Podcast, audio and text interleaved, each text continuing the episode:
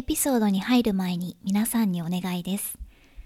えー、ヒ e ママが参考になったり、えー、これからも聞いてみようと思ってくれたなら、ぜひ周りのお友達に紹介してください。また iTunes で、えー、星での評価、またレビューを書いてもらえるのもすごく嬉しいです。どうぞよろしくお願いします。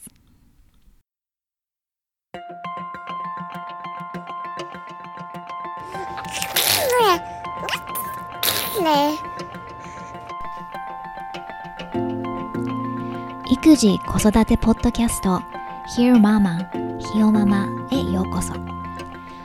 9ヶ月の息子がいるライター三橋ゆかりがアメリカカリフォルニア州ロサンゼルスから海外の育児子育てにまつわる情報をお伝えする本音を大事にしたポッドキャストです。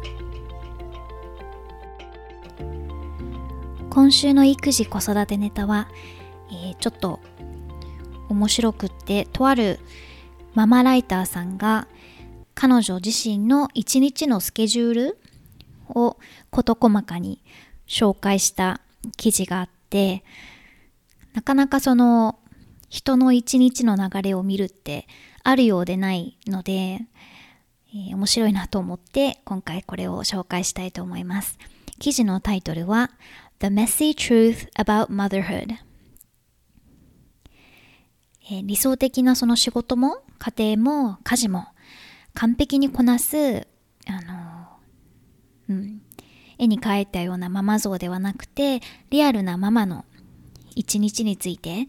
で彼女は、えー、朝の6時から夜の8時までの、まあ、とある一日を紹介しているものなんだけれどもまあ多分そんなに毎日変わらないむしろ似通ったあの日々なんじゃないかなと思うんですけども、うん、何もかもがねうまくできてあもう今日私最強みたいな 完璧に近い状態にできる日もまあごく稀にあるかもしれないけれどもそれを毎日続けることは不可能に近いしもっとこう現実ってこうでしょっていうのを彼女自身の一日を共有することでいやみんなこんなだからさっていうある意味心強いというかうんはいってことで、えー、うん、出だしは、えー、I would like to invite you into my mess. Welcome. Maybe by showing you mine, you will feel a little better about yours. 私のメス、メス、ごちゃごちゃにあなたをご招待しますと。私のそれをあなたに見せることで、私まだちょっとはマシかもしれないって気分が良くなるかもしれないから。で彼女の一日の流れがここから始まるんですけども、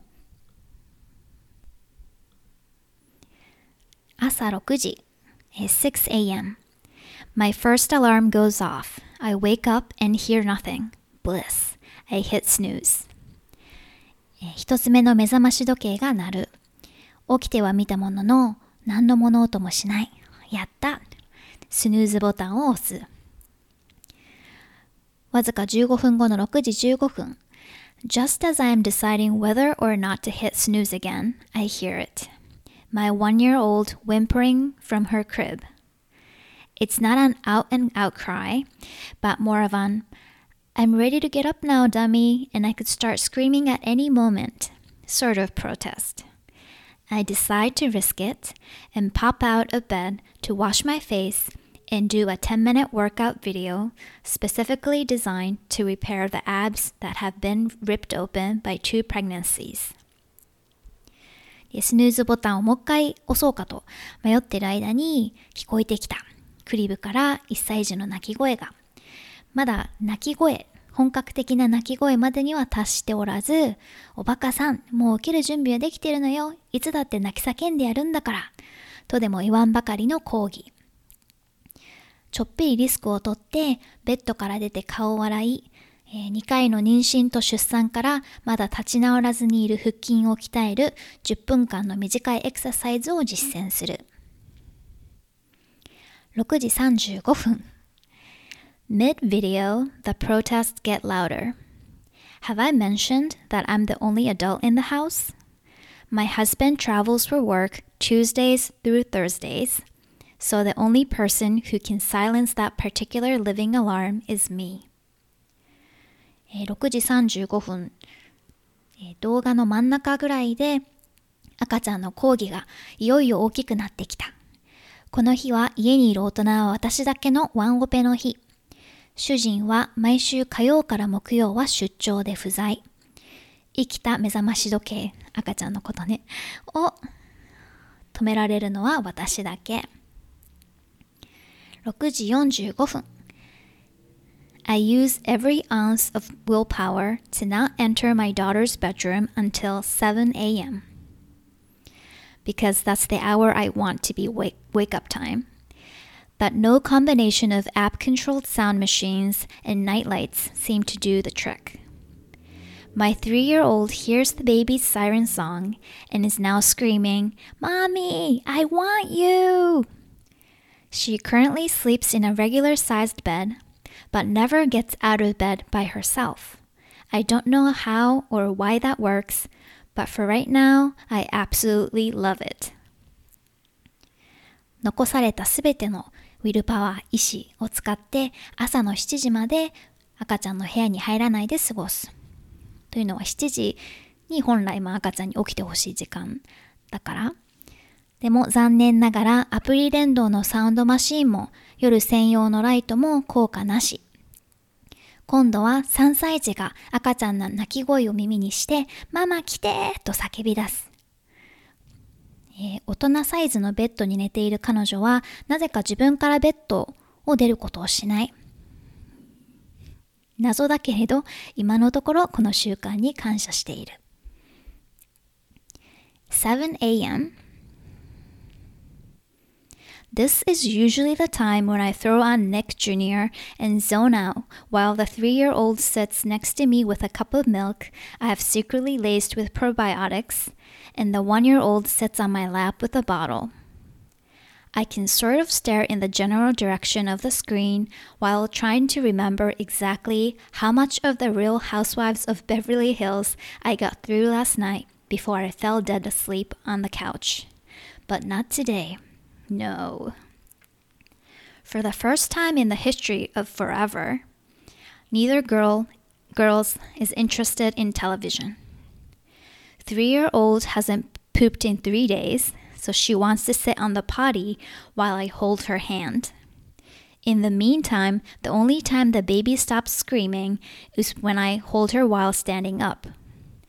I throw the old iPad at the three year old so I can get the baby something to stop her screaming. Nick Jr. isn't working on the iPad, so I set up Paw Patrol on YouTube. I grab a teething biscuit, shove it in the one year old's mouth, and run her back to the bathroom and whisk my daughter off the potty. 午前7時、 いつもならニックジュニアという子供が好きな番組をつけて3歳児はコップでミルクを飲み1歳児はお膝に乗せてボトルでミルクを飲ませるところ。この間に昨晩ソファーの上で見ながら寝落ちしてしまった、えー、リアルハウスワイフズをどこまで見たのかを思い出す。でも今日はそうはいかず。史上初めて子供2人ともテレビに全く興味を示さない。3歳児はこの3日間うんちが出ず、トイレに座りながら手をつないで星が、手をつないでとせがんでくる。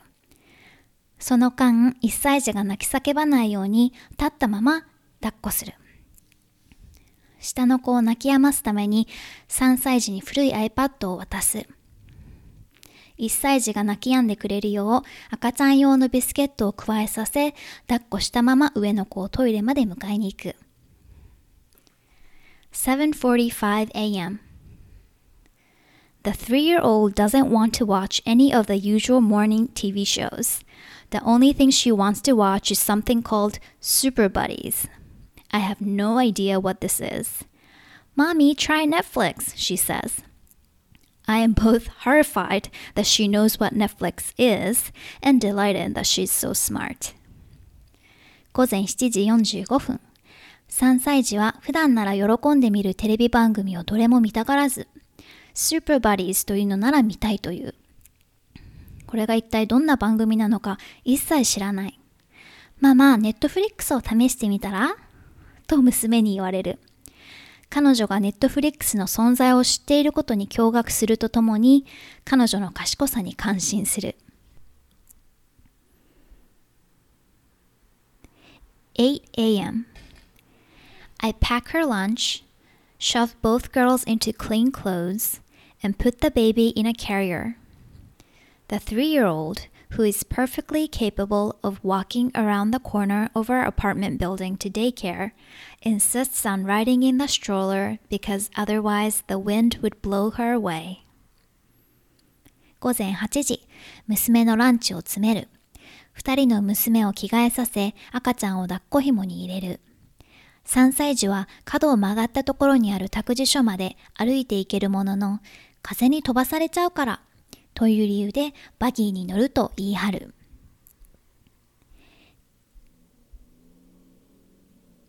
8時45分、赤ん坊にご飯を食べさせ、朝の昼寝の時間、小さな2ベッドルームのアパートの中を歩き回り、おもちゃを拾い集める。私たちのことをズボラだと思っているベビーシッターに少しでもそうでもないと思ってもらうために。9時15分、えー、きっかり2分かけて服を着る。シャワーも浴びなければ髪の毛も溶かさない。10時、午前10時、えー、ベビーシッター到着。やった5時まで自由飲み。今日みたいな朝の後は熱々のコーヒーを飲みながらママ、ママ、ママと一度も耳にすることなく仕事をするのが待ち遠しい。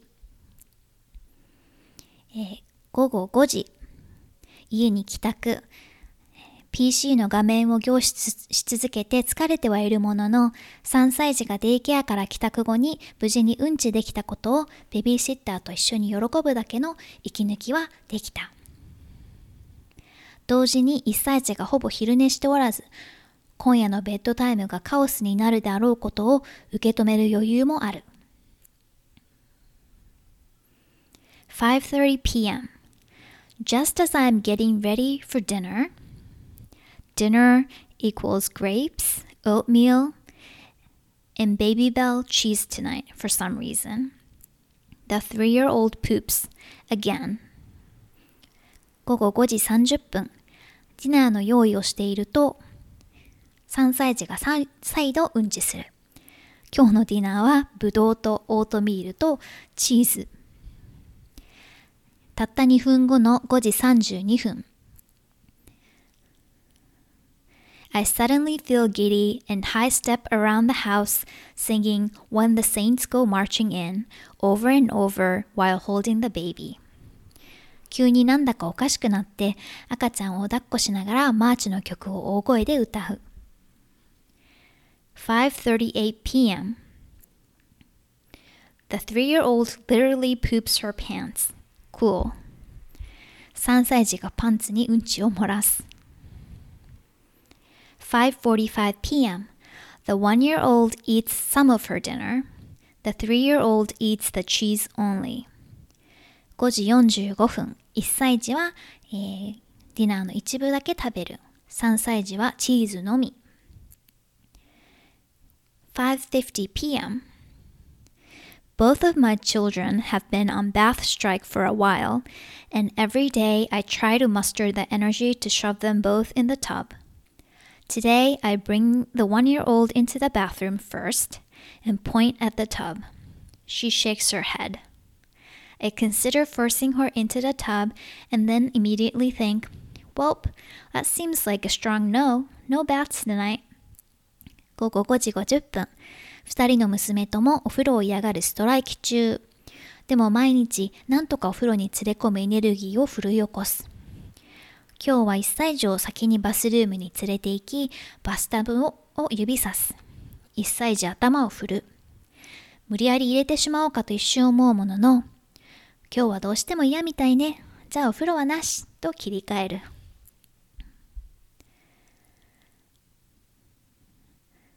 6:15 p.m. My husband has the unfortunate luck of attempting to FaceTime literally two seconds after I put on a nighttime Give Mommy a Second to Breathe Before the Bedtime Battle TV show. The girls, who love him dearly, won't stop screaming at me to put the TV back on. I know my husband is dis- disappointed that he doesn't get the reception he wanted. However, I can't help but daydream about his giant, empty, silent hotel room that doesn't have any toys on the floor and immediately stop feeling sorry for him. 寝る時間のテレビ番組をつけた2分後に FaceTime で電話をかけてくるというタイミングが残念なパパ。パパのことが大好きな娘2人だけれど、消したテレビをつけてつけてと叫び続ける。旦那は娘たちと話せずに残念そうだけれど、私はというと、彼の静かでおもちゃが一切床に落ちていないホテルの部屋を想像して羨ましく思う。6:30 p.m. I put the overtired one-year-old to bed. She's such a sweetheart that she goes to bed silently. But she's not sleeping. She's biding her time. 6時半疲れの極限まで来ている1歳児をベッドに置く。静かにベッドに入ったものの、まだ寝る気はない。7:14 p.m. One minute before her bedtime routine, the three-year-old says she's hungry. Of course she is. She eats the stone cold oatmeal that has been sitting on the table for over an hour and asks for a second helping. I sigh, knowing what this means for bedtime, but give in because all my willpower has left the building. ベッドタイムのルーチンが始まる1分前に3歳児がお腹が空いたと言い出す。そりゃすくはず。テーブルに向かって、1時間前から置きっぱなしになった冷たくなったオートミールを食べる。さらにおかわりがしたいと言い出す。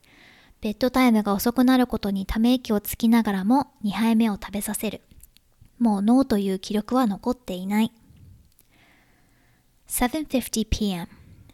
One pajama change, one barely helpful toothbrushing, and two trips to the potty later, we enter the girls' bedroom, where the one-year-old stands straight up in her crib to greet us.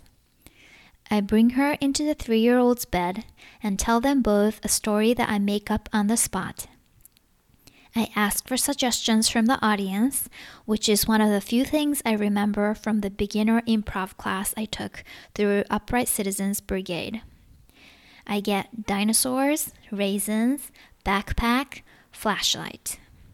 So I made up a story about raisin eating dinosaurs who are discovered by kids with backpacks and flashlights. 7時50分。パジャマを着替え、歯磨きをしたと言えないほどの歯磨きをしてトイレに2回行った後、娘たちのベッドルームに移動する。1歳児はクリブに立ってお出迎え。1歳児を3歳児のベッドに連れ込み、2人にその場で思いついた物語を話して聞かせる。娘に物語の展開の意見を聞きながら進めていく。恐竜、レーズン、リュックサック、懐中電灯というリクエストが出る。そこで、えー、レーズンを食べる恐竜が、バックパックとフラッシュライト、懐中電灯を持った子供たちによって発見されるという物語を作り上げる。8 p.m. I walk out of the bedroom, leaving both girls wide awake. I turn on the Real Housewives of New York. Now I have about two hours of me time, which includes picking up toys, disposing of uneaten dinner food, emptying backpacks, running the dishwasher, and eating my own dinner of microwave popcorn and red wine. Maybe I'll even shower. Or maybe I'll just lay down and let Bravo lull me to sleep. 午後8時、ベッドルームを後にする。娘たちは2人ともまだ起きている。えー、リアルハウスワイブズ・オブ・ニューヨークをつける。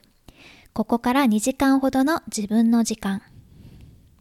おもちゃを拾い、夜ご飯の食べ残しを片付け、リュックサックを空にし、ディッシュウォッシャーを開始し自分の夜ご飯レンジでチンするポップコーンとワインを飲む。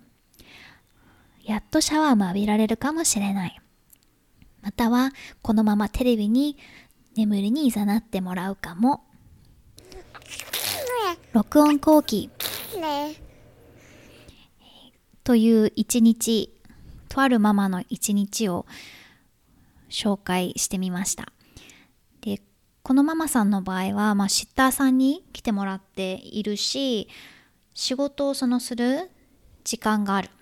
であの、うん、仕事をする時間は私もそう思うけども自分の時間ミータイムに入る、うん、やっぱりすごく息抜きになるしなんか脳の使い方とかも違うから、うん、仕事をそのまとめて集中してできるっていう環境はすごく羨ましいなと。これが、うん、ずっとこの仕事をしている時間帯もあの子供ちゃんたちのお世話をしてるっていう風だと、まあ、フルタイムのママはそうするわけだけども、うん、あの仕事はおろか。家のこと例えばどっか掃除するでも、えー、ディッシュウォッシャーをアンロードするでもなかなかこうチャキチャキ終わらせられないしそれでいろいろあの子供たちのハプニングもあるので特に私はまだねあの赤ちゃん一人だけども二人とかってうん。もうバトルだなっていう壮絶な感じがしちゃう。録音後期。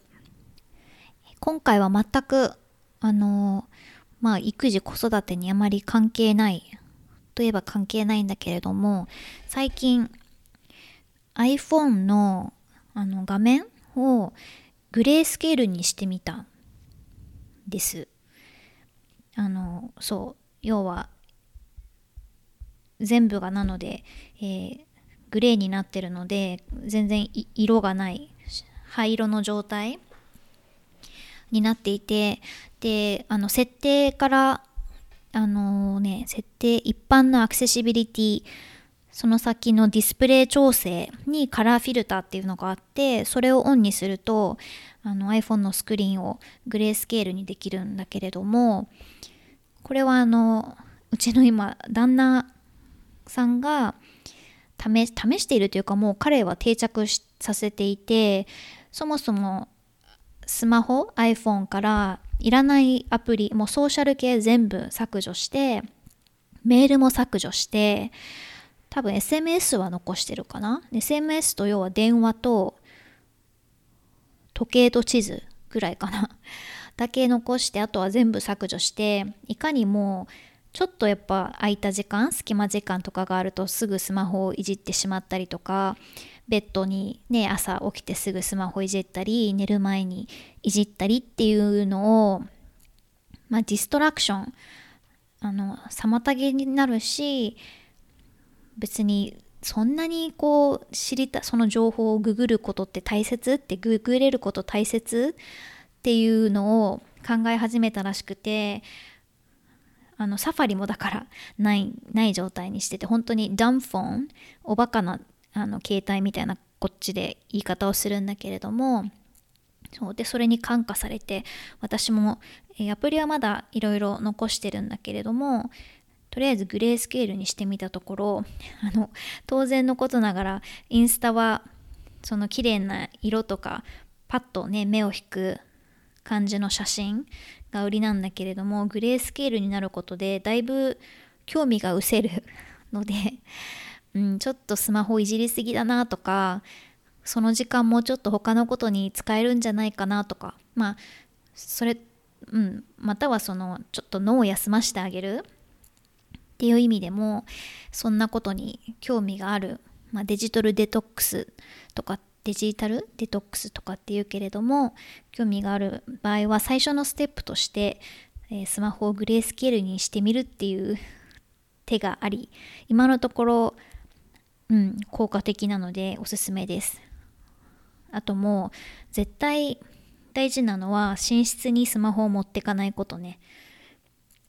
どうしてもその私結構寝る前にあのルイスくんがもう寝てからまあ数時間後ぐらいに私もベッドに入るんだけれどもルイスくんの動画を見てから寝るみたいなことをすることが多かったんだけども、うん、どうしても画面見ると目が冴えちゃったりとかもするしそれこそ LINE でメッセージ来てたら見ちゃったりとかっていう感じがあったので今のところそれでもうスマホをベッドルームに持ち込まないで外で充電するようにしてからよく寝れてる ので、えー、試してみるといいかもしれないです。あともう一つ今回のそのママの一日の中で自分の中でああるあるって思ったのがあのママがポップコーンとワインが夜ご飯っていう部分。であの、まあ、私がポップコーンとワインを夜ご飯にすることは今のところないけれどもどうしてもなんかその、えー、息子くんが食べた残りとかそれを用意した過程であのできたちょっとした余り物みたいなものを食べてしまうことが多くってもともとなんか自分のために料理するのはあんまり好きじゃないのでささっと済ませるタイプではあるんだけれども本当になんか、うん、それこそゆっくり食べられないから食べられるうちにもうガガってなんかこう食べてがっついがっついちゃうっていうかそう急いで食べざるを得ないっていうのがすごくうん、本当にルイス君生まれてからずっとそうなのでちょっとどうにかしたいなと思っている部分ではあって、まあ、もちろんもうちょっとその子供が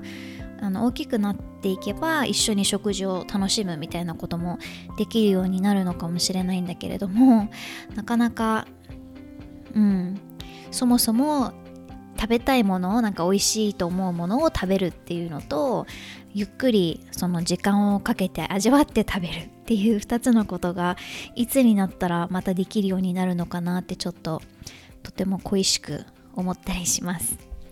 皆さんはどうですか？この点に関して何かアドバイスなんかがあればぜひ教えてほしいです。